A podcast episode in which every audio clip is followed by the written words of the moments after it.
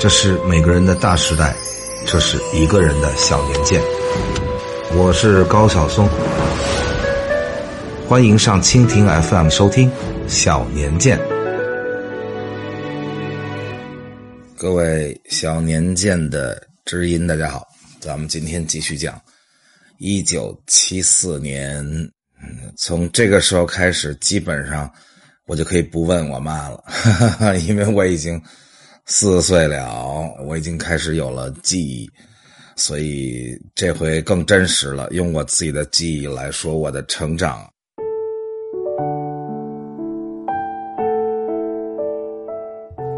一九七四年，我依然还在上海，在上海，我终于走出了美美里，然后去了幼儿园。第一次过起了集体的生活啊，在幼儿园里，印象最深的事儿就是演出，因为那时候幼儿园干嘛呢？无非也就是跟社会一样嘛，排排样板戏，然后演演出。我印象最深的是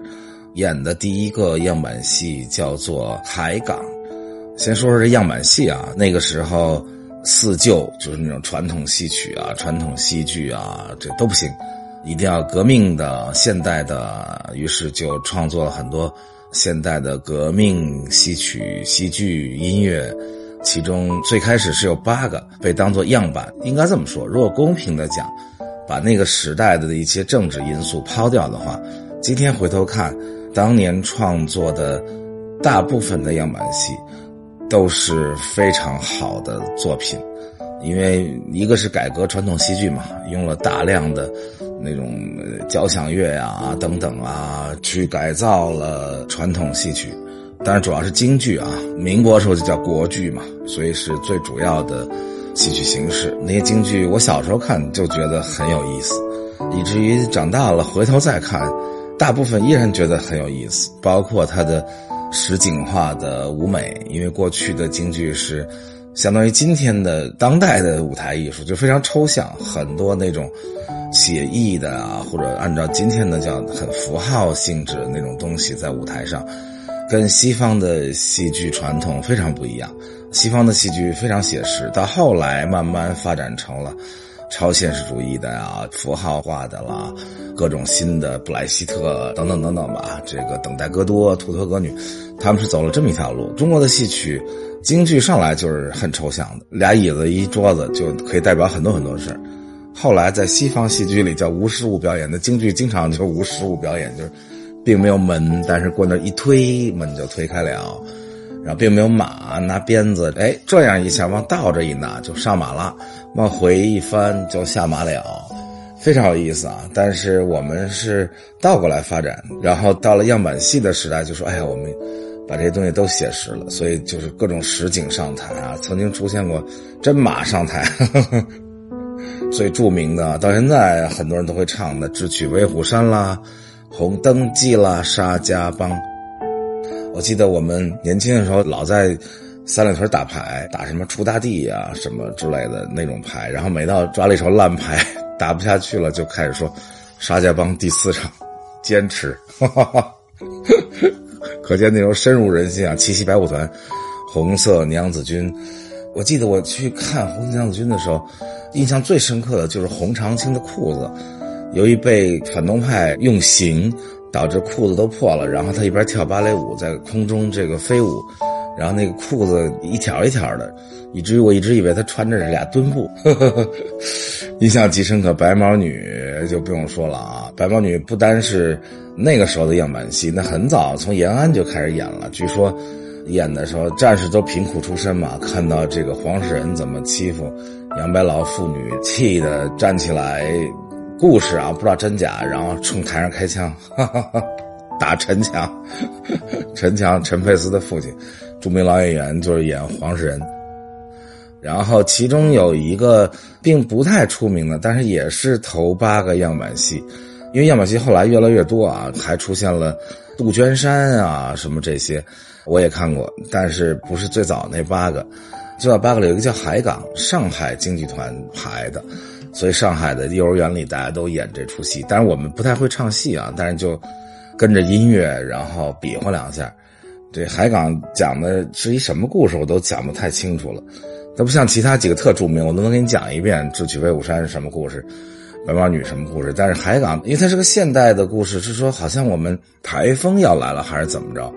说一定要在这之前把出口的货物啊什么运上船，好像还有敌人搞破坏。这个美帝主义还是台湾特务来搞破坏，然后又怎么怎么着？因为我们在幼儿园演的肯定不是全本嘛，就演的是片段。海港里当然有一句唱词，好像特著名，叫什么“大吊车真厉害”，什么“轻轻的一吊就起来”，大概是这样，就大吊车很厉害啊，轻轻的一抓就起来。我演的那一段呢，就是没有吊车，好像我还记得一句旁白还是独白啊，叫“没有吊车，我们人拉肩扛”。于是我就跟幼儿园的小伙伴们一起扛着一个巨大的积木，然后前面用积木搭了一个台阶儿啊，像港口一样，我们就假装特别吃力。不过那时候可能也确实没啥劲儿，然后就在那儿扛着一个大积木，嘿呦嘿呦，然后没有吊车，我们人拉肩扛，这个印象特别深，很彩色的那种巨大的大积木啊，其实就是大木头块我好像从上幼儿园开始。一直都是文艺骨干，不知道是因为我长得帅，还是 小时候长得还挺清秀的，梳辫子人都以为女生，所以就老是被选中上台去演。但是这个舞台的命不太好，或者叫舞台缘不太好，导致我长大了以后一直也没有做前台。但是小时候是老是被选中，但是每次都出各种事故。我还被选中去演八路军还是红军，我忘了。结果出一什么事呢？就是我们穿着红军的，或者是八路军的，反正都是那种蓝灰色的军装，脚上的鞋那蓝灰色的那个布鞋上呢，还有一个特大的红绒球在上头。然后排练的时候呢，因为在学校的这个就很艰苦嘛，就是在那种水泥地上，所以其实并不滑。然后在那排练各种跑步集合什么，立正，向右看齐，大家向右看齐等等吧。结果到那个上海的一个什么剧院里去演出，结果那剧院的那个舞台呢是涂了蜡的，特别的滑。但是不知道也没彩排过，因为也不是我们一个演出，大概可能是上海市的全市的幼儿园的优秀节目什么汇演之类的吧。反正就轮到我们，我们就上去了，跑步上台。夸夸夸跑到那儿，结果一正，咵，所有人都倒在了台上，因为穿着那布鞋，布鞋底儿倍儿平，然后那舞台上涂了蜡，结果大家摔的乱七八糟。还有一次，是我演一个号手，但是那个号呢是用特别劣质的，大概是纸啊，还是涂了胶，还是怎么着，或者是那特别薄的木头片。总而言之，非常劣质的一个号。我是属于那种毛手毛脚的人，所以要上台之前，突然磕在一个什么地方，把我那号的头给弄没了。结果，哎呀，我这伤心难过呀！因为一上台演出，大家说吹号，滴滴打滴滴，所有人都举起号，然后我举起号柄，并没有前面那喇叭，然后还那意气风发的假装跟人一块吹号，内心很痛苦。可能是从那时候就落下阴影了吧。导致我这个一上台就有一种幻灭感，要上厕所，或者是，所以导致后来我从事这行业很多年，我就一直都拒绝上台，包括从最开始录唱片，我就说，哎，我不唱，我不想上台，我就当一个音乐人就很好。后来的事咱们说到后来时候再说啊。总而言之，我已经上了幼儿园。已经过上了集体生活，已经登台了。一九七四年，我第一次登台。如果像那种德艺双馨的老艺术家说纪念登台多少多少年，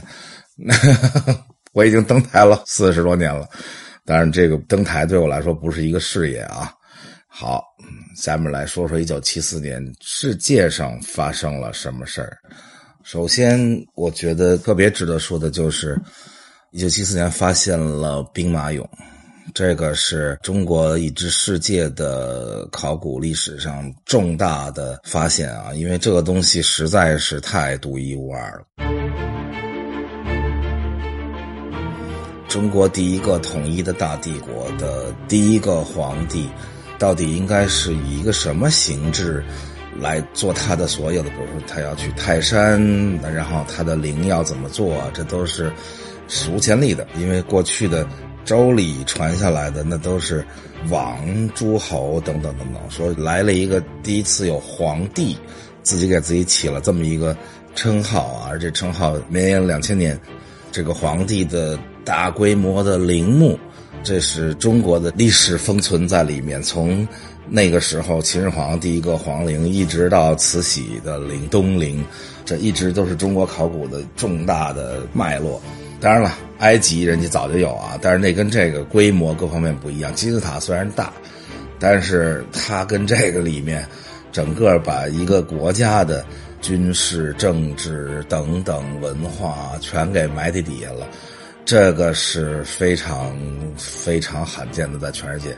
规模之大，这我就不讲了，大家都知道了啊。现在光出土的其实是很少一部分，但是已经很震撼。包括我去西安看的时候，虽然看过无数照片、电视，但去看的时候依然还是很震撼啊。艺术上，我觉得都很有价值，因为中国到越往后，好像越没有那种。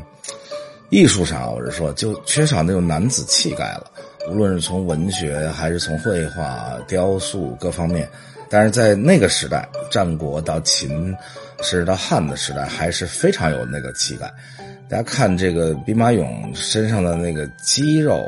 骨骼等等，这是中国后来的艺术很少有的。中国后来的艺术。尤其是儒家统治天下以后，对于这个男人身上的肌肉也好，这些东西也好，仿佛有点粗俗一样。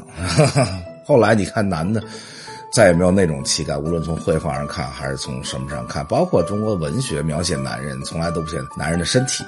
包括色情文学里都不写，仿佛男人拥有一个美妙的身体，并不是一件。我们中国文化的传统一样，它不像希腊传下来到罗马、欧洲，大家对男性身上那种阳刚之气，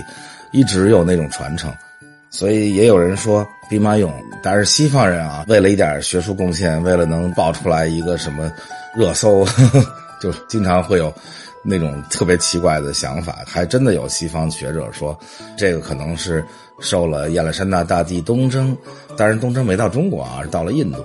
所以，因为那个带来了希腊的雕塑啊，希腊真人大小的东西。因为在秦之前跟秦之后都很少出现真人大小的这样的大雕塑，但是希腊、罗马一直都有这传统。所以有人说，哎，西方学者说说，你看这就是受了那边影响。说要不然中国你看也不崇尚肌肉骨骼，这个时候怎么突然间塑出了这么多有肌肉啊、有身材的这样的男性的这种雕塑？当然，我觉得这纯属胡扯啊，因为我是。完全不相信亚历山大大帝东征对中原地区、中国这块地方的影响，那要很久。虽然他东征是那个时代，但是那个很久之后才会有影响。其实主要影响是佛教的雕塑，因为佛像啊，你看长那个样子，最开始的佛像长得确实有点像希腊人。据说是因为亚历山大东征的时候带了一堆希腊的各种各样的人啊，工匠啊、艺术家呀。然后有些人留在了印度，然后 没事干，说把佛雕个像吧。因为整个佛教其实是都说无相这那，咱们宗教不过多讨论了啊。但是无相这种东西肯定是佛教的精髓之一。但是突然间它有了样子，不过它有一个样子，后来各种各样的佛教里的都有了塑像啊样子。据说就是亚历山大东征的时候的希腊传统，所以佛像从最开始的很像希腊人的高鼻子卷毛。然后逐渐传进中国，那已经是好几百年以后的事了。我想传进中国，然后逐渐的脸变宽了。大家看到中国的那个石窟啊，南北朝时代再往后，脸变得越来越宽，还是扁了，鼻子也没那么挺了，头上原来是卷毛，然后后来又逐渐变得没那么 卷了。这确实是受到希腊影响，但是兵马俑没有，而且希腊那是雕塑，兵马俑是烧的陶制品，这是完全两种不同的出发点。其实我觉得真正比较合理的出发点是，因为中国在之前都是人殉，远古时代嘛，那想想用人直接就殉葬了，但秦呢就不鼓励这些事儿，所以就说，哎呀，咱不用真人殉了嘛，把这个真人做成真人大小的陶俑做进去。当然了，艺术上不光是肌肉骨骼啊这些东西，这么多兵马俑都出土出来了，还没有俩是一样的，这个是非常有意思，非常像艺术创作。而且这些陶工们还都在每一个陶俑的身上隐秘的地方署了自己的名字，当然可能也是因为当年监工用啊，就是说你做的你要署名，你要对这东西负责。但是那个技艺是非常的高超啊，不光是这个陶俑的技艺、塑像的技艺，而且是色彩非常丰富鲜明。其实《史记》里也没写啊，秦是水，汉是火什么，所以每个朝代颜色不一样，秦是黑色的，汉朝是红色的。其实出土出来一看，并不是，是色彩斑斓。有意思的是，兵马俑这件事在中国的古迹里从来就没有记载过。这么大规模的工程啊，几十万人参加麒麟建造，雕的人、塑的人，然后涂色的人，把它放进去的人，居然最后没有任何记载，这个也挺神奇。最开始的时候，因为技术不行，你看一九七四年发现的嘛，这个颜色刚出土的时候非常显眼，不迅速就没了，因为一碰见氧气啊等等。但是后来我们有了新的技术，一出来就涂上一层那种胶，像保鲜膜似的，然后把那个颜色就能保存的非常好。一直到今天为止，中国的到全世界去做那种展览，最高规格的应该就是直接把秦俑拿出去了，这是。目前最高规格的国宝。一九七四年的中国还有一件重要的事情，也是当时非常振奋国民信心的，就是我们第一次参加了亚运会。因为咱们一九七一年正式的重返联合国，其实如果是说中华人民共和国的话，叫做加入联合国，因为国号变了嘛。如果是重返的话是说你原来不在了，但是你又回来了，实际上是加入了联合国，所以各种国际组织就逐渐的加入，包括这个亚运会，正好那年在伊朗举办，伊朗嘛，我们的朋友伊朗就在亚运会联合会大会上一直力挺中国，说应该让中华人民共和国来参加。于是七三年底的时候，中国台北就被逐出了会员国，我们就恢复了合法席位。所以当时非常的重视，当时小平同志刚刚恢复工作没多久，但是还没有像一九七五年开始主持中央日常工作，成为领导核心。这个时候他刚刚恢复工作，还只是在国务院主管体育啊什么呀的副总理，就协助周总理。但是他正好主管体育，所以他非常高兴，他觉得这个事儿能够让中国在国际舞台上非常好的亮相。所以，中国组成了一个庞大代表团，两百多人的代表团去参加了亚运会，而且获得了第三名。当时是日本第一！日本当时在亚洲是遥遥领先啊，已经成为一个发达国家了。韩国那时候还处在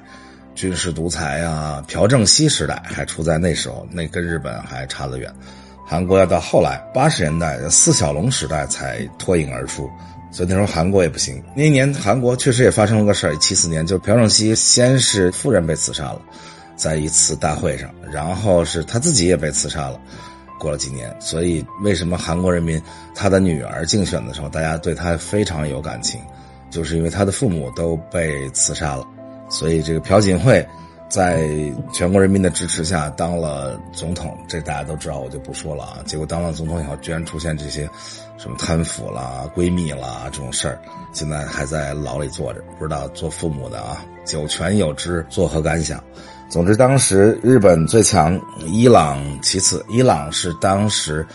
西亚最强的国家，也是亚洲最强的国家之一。当时还是在巴列维王朝时代。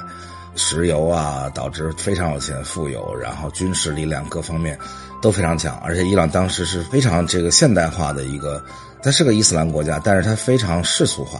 大家如果看那个时代的亚运会的照片、视频，会觉得非常感慨。那个时代，伊朗的姑娘们都穿超短裙，完全看着跟一个西方国家没啥区别，比土耳其还要更现代化。后来是伊朗伊斯兰革命，又变成了一个。原教旨主义的结果变成后来最保守的国家，那都是后话了啊！伊朗在未来的历史里还会登上舞台露脸一两次，咱们到时候会讲到。总而言之，当时最强的日本是金牌第一名，当时强大的现代的伊朗是得了第二名，中国获得了第三名，三十三枚金牌。其实本来应该是三十四枚，但是呢，小平同志说。咱们第一次参加国际比赛，而且那个时候我们提倡的是友谊第一，比赛第二。锦标主义当时是一个贬义词，就是我们反对锦标主义。锦标主义就是为了胜利不顾一切，说这不行，我们一定要宣扬友谊第一，比赛第二。啊我们去这个国际舞台是宣扬友谊去的，所以当时的亚运会的团长还专门请示了小平同志这个问题，说我们第一次参加这么大的。亚运会这种级别的综合运动会，我们怎么来执行这个友谊第一跟比赛第二的原则？小平同志专门还说了，说伊朗这次对我们支持很大，又是东道主，如果遇见水平相当的项目，我们可以让给他；但是如果他水平不高，我们让他，那岂不是说明我们水平更低吗？结果就在这个水球的决赛里，两队都到决赛了嘛，伊朗也不弱。再加上伊朗全国上下特别热情的等着这块金牌，所以最后打到八平的时候，关键时刻我们让给伊朗朋友一分，最后八比九，我们得了银牌，伊朗得了金牌。但是无论如何，这第一次在亚运会亮相，得了第三名，让全世界第一次看到了中国的体育的样子。一九七四年体育盛世，当然还有世界杯喽。那一年贝利退役，但是新一代的足球皇帝诞生。这按说皇帝应该比这国王级别还要高点哈，但是实际上，无论从足球历史上，还是贡献上，还是技艺上，贝利好像都更高一筹，因为他得三回世界杯嘛。所以球王贝利退役，足球皇帝贝肯鲍尔。带领联邦德国队夺冠，捧起了大力神杯。那年的西方世界里有两位重要的领导人，都因为丑闻下台。一九七四年，首先是尼克松变成了美国历史上第一个辞职下台的总统，然后福特当时副总统，然后继任总统。继任总统以后。福特就访华，所以那时候美国跟中国逐渐进入蜜月期啊。尼克松先访华，福特也当了总统也访华，但是福特当了总统以后访华不是最重要的事最重要的事是在全国人民都不相信他会特赦尼克松的情况下，他这个冒天下之大不韪，刚上任一个月签字赦免了尼克松。美国是三权分立啊，但是互相之间还有一些制衡，比如说。虽然司法是号称独立的吧，这次这个华为事件，我觉得非常不好，做的很恶劣。但是表面上它是司法独立的嘛，但是美国总统就是三权分立的另一端，他其实有一个权利，就是他可以赦免任何人，甭管犯什么罪，他都可以赦免。美国总统每年这感恩节的时候都会赦免一只火鸡，但是除此之外。美国总统会都行使特赦权利，主要的赦免的都是美国间谍或者叫美国特工，因为他特工嘛，在做一些违法的事情，那没办法，那你做特工，你去杀了人也好，你去偷了东西也好，干嘛你被关起来了？然后通常总统赦免的都是这类人，有些时候也会赦免一些其他的人，但是每次都争议很大，其中最大争议就是。赦免尼克松，因为尼克松明显是犯了罪，但是福特上任以后赦免他，遭到了美国全国人民的极大的反对，导致福特是少数美国副总统继任以后又没能连任的，所以他从来就没有被美国人民选上过。他不像肯尼迪去世以后，林登·约翰逊当然是继任总统，可是接下来再大选的时候他又当选了总统，所以还是被美国人民选上的。福特总统自己有一次在电视上都说：“我知道我不是人民选出来的总统，所以我希望我能做得好的话，你们用祈祷来给我投票吧。”但是呢，他出访中国以后，尼克松就闲不住啊！你说被赦免了，你就回家待着呗，悄没声的。全国人民本来就很愤怒，福特还劝他说：“你千万不要出去给我瞎折腾。”结果他非要访问中国 啊，因为他觉得大概没有什么比访问中国更大的新闻了，在那时候，所以他就。自己访问了中国，中国还派了一架波音七零七，那时候美国的空军一号也就是波音七零七啊，专门到美国去接他，而且给他总统待遇。那其实尼克松访华也没干什么，也没有真的对中美关系，因为他也这样一个现任总统嘛。但是中国高规格的接待了他，主要是工作是看杂技表演，看完杂技表演，跟毛主席见了一小时四十分钟，等等，结果给福特造成了非常负面的影响。当然，本来福特也是一个确实没有什么雄才大略的人，反正因为各种问题吧，所以福特后来也没能连任，导致这个对尼克松非常的不满。另外一位因为丑闻下台的，就是当时西德的总理勃兰特。咱们正好这个小年鉴之前讲到，他是在波兰华沙的那个大屠杀纪念碑前面下跪啊，震撼了世界。当时成为这个风云人物、明星政治家，但是没过两年就下台了。啊，下台的最主要原因，就是因为他身边有一位大间谍。这个间谍的故事完全是精彩的电影，叫基尧姆。这哥们儿是东德派来的间谍，但他就是生在柏林啊。二战末期还参加过纳粹的什么纳粹党青年团。但是他因为那时候年轻嘛，所以就没参加什么战争，然后就当了一个照相馆的照相师。然后一九五六年的时候，以难民身份从东柏林到了西柏林，东柏林西柏林就一迈腿就过去了嘛。实际上那个时候他就是被东德的情报机关，东德情报机关叫什塔西，虽然没有克格勃或者是 CIA 有名但是也是冷战期间著名的一个间谍机关。这东西德之间派间谍太容易了，都是德国人，从东柏林到西柏林口音都一样。它不像苏联、像美国派间谍，那你还得去策反，然后或者你就得专门克格勃在苏联建一个那种西方的城市，然后全部都是英国共产党、美国共产党来教，然后学习所有的西方生活。那你再学习，跟土生土长的还是不一样的。所以那个时候。东德往西德派间谍是大量的，再加上西德对东德跑过来的人也都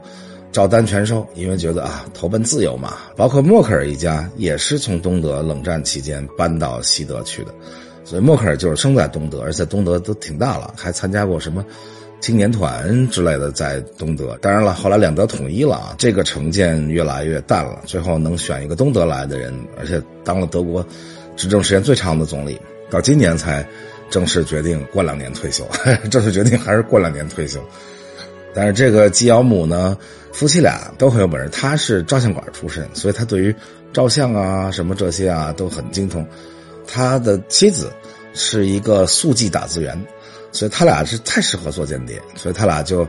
潜伏了十八年。这十八年他们都干了什么事儿呢？先是从到法兰克福定居下来，然后。按照这个东德的指示，要参加德国政治生活，所以他们就深入到西德的社会民主党。社会民主党是西德的当时的第二大党啊，后来执政很长时间，是比较偏左的，有点社会主义倾向的那种党，所以他们就加入了那个党。然后加入党以后呢，他老婆因为打字非常好，然后居然就率先为情报部门做出了贡献。因为法兰克福社会民主党总部缺一个速记打字员，所以他就被录用了。那速记打字员是干嘛的？就别人开会什么，他全都那儿记录，所以他先提供很多情报。吉奥姆当然也努力啊，努力，结果当上了社会民主党法兰克福地区的书记。当上书记以后，一九六九年的时候，社会民主党在大选中获胜，然后布兰特当上总理，才有了后来的那个惊人的一跪嘛。吉奥姆辅佐那哥们儿呢，就当了国防部长，然后就把吉奥姆隆重推荐给了总理布兰特，然后吉奥姆人脉又好，然后各方面就八面玲珑吧。虽然有过那种安全政审检查，因为他是从东德来的，但是那已经过去了十几年了嘛。然后他居然通过了这个检查，然后直接进到总理府担任了布兰特的私人政治助理和常务顾问，相当于总理办公室的。第三号人物可是布兰特的核心幕僚，核心到布兰特每天最早见的一人就是他，然后最后一个见的人也是他，而且公文包由他保管，他整天拿着，他能把总理的公文包拿回家去，而且施展了各种美人计，因为这是间谍战里面经常使用的手段嘛。伯兰特这个人呢，还比较风流，所以就他安排名媛等等，当然是发生关系。丑闻是俩大丑闻啊，一个就是说你身边有大间谍，一个就是说爆出来他有这种桃色的丑闻。最后吉亚姆被捕，实际上是西德的情报机关破译了东德，甚至包括苏联的情报机关的电报，然后就发现。哇，原来在我们的总理府里潜伏着一位 大间谍，这在冷战史上都非常少见啊！这么高级别的间谍潜伏在西德总理，西德是整个冷战最前线，就是在最前线面对着整个东方华约集团，然后就跟踪他老婆，正好他又把那个布兰特的公文包里的机密文件拍成胶卷，然后让他老婆去偷偷的给到东德的间谍。结果他老婆被跟踪，就直接把胶卷扔到河里了。但是这没用了，已经啊，这就被发现了。于是他俩都被判了刑，他被判了十三年，他老婆被判了八年。当然了，冷战期间间谍坐牢都不会坐很久，在西德历史上还没有哪个间谍坐过一半刑期，因为间谍嘛，既然派出去，你忠于祖国，你被判刑。虽然冷战期间各国其实不光冷战期间，在任何时候各国都不会承认我派了间谍。因为这个没办法承认，所以间谍入职的时候就要宣誓忠于祖国，而且任何时候他知道不会被祖国承认的。虽然不承认，但是会交换。冷战期间主要的间谍的营救都是你抓我一个，我抓你俩，然后咱俩换。斯皮伯格还拍过这个著名的电影，Tom Hanks 演的，就是演一个律师去帮着交换间谍这么一个电影，就前两年的事儿。所以他呢，最后是因为他的身份太高。所以他老婆就先被释放了，他老婆也没坐满，坐了六年，释放。然后当年其实他也是坐了六年，被判了十三年。东德居然抓了三十个西德的间谍，拿三十人换一人，说你换不换？西德说我换，我换，我换。三十个间谍换一个吉奥姆，所以他就。八一年就被换回了东德，然后受到英雄般的欢迎啊！祖国授给他勋章啊，还奖励给他夫妇无边的一套别墅。后来他出版了一本书，跟一个记者合作，叫《正言》，讲了他敌营十八年如何如何潜伏等等。当然了，他自己在书里说，他最主要是想促进两个德国之间的理解啊什么。但每个人写回忆录都会这么写。